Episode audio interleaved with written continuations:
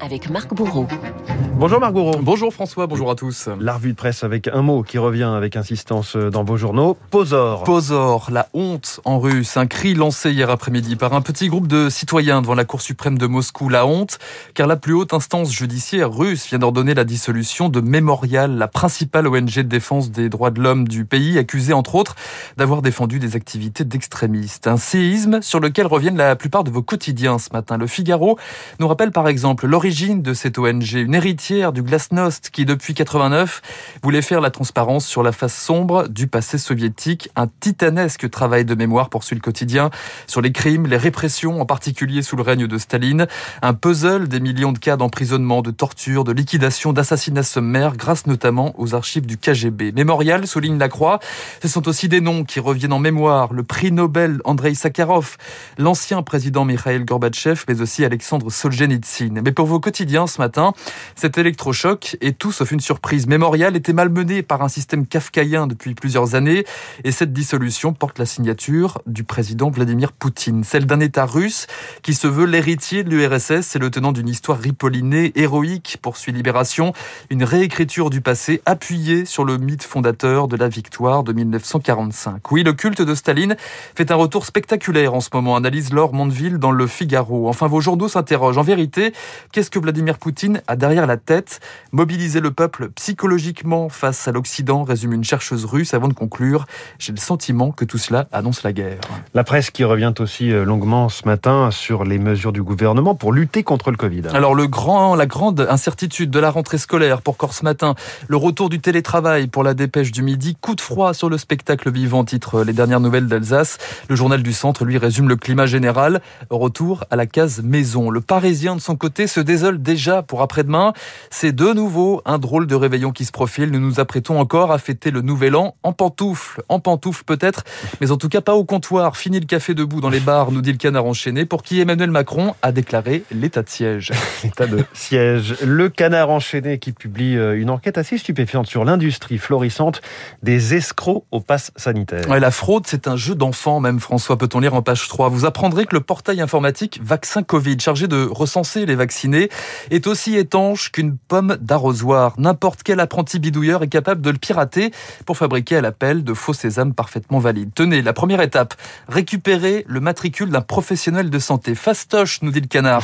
Ces identifiants à 11 chiffres sont disponibles en accès libre sur le site du ministère de la Santé. Et là, et là, c'est la porte ouverte pour ajouter des clients vaccinés fictifs.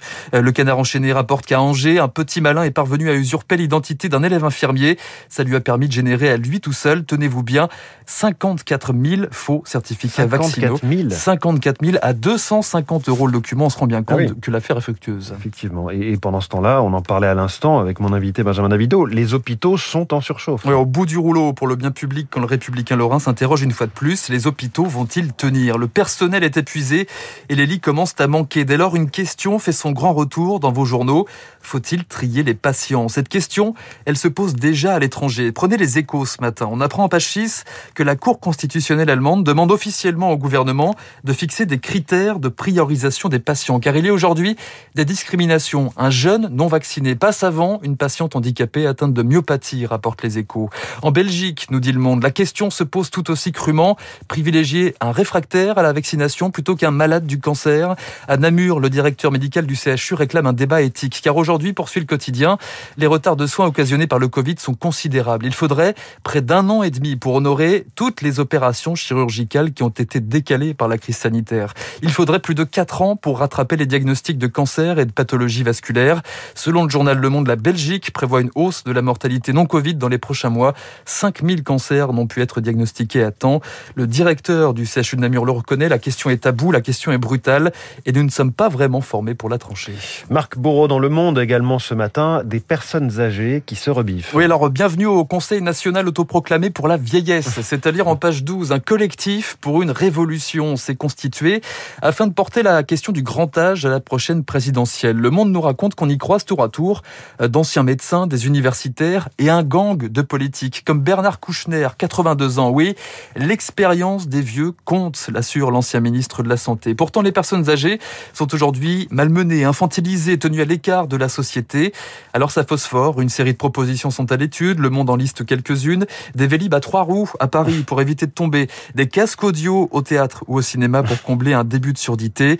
Il y a aujourd'hui un, délit de vieillesse sur la journaliste Laura Adler pour qui la génération de mai 68 doit rester actrice de sa propre histoire. L'histoire, l'expérience d'un retraité que vous pouvez aussi retrouver en page 16, toujours dans le journal Le Monde, portrait de John Bercow, le flamboyant président de la Chambre des communes qui a quitté son, son poste euh, il y a deux ans au Royaume-Uni.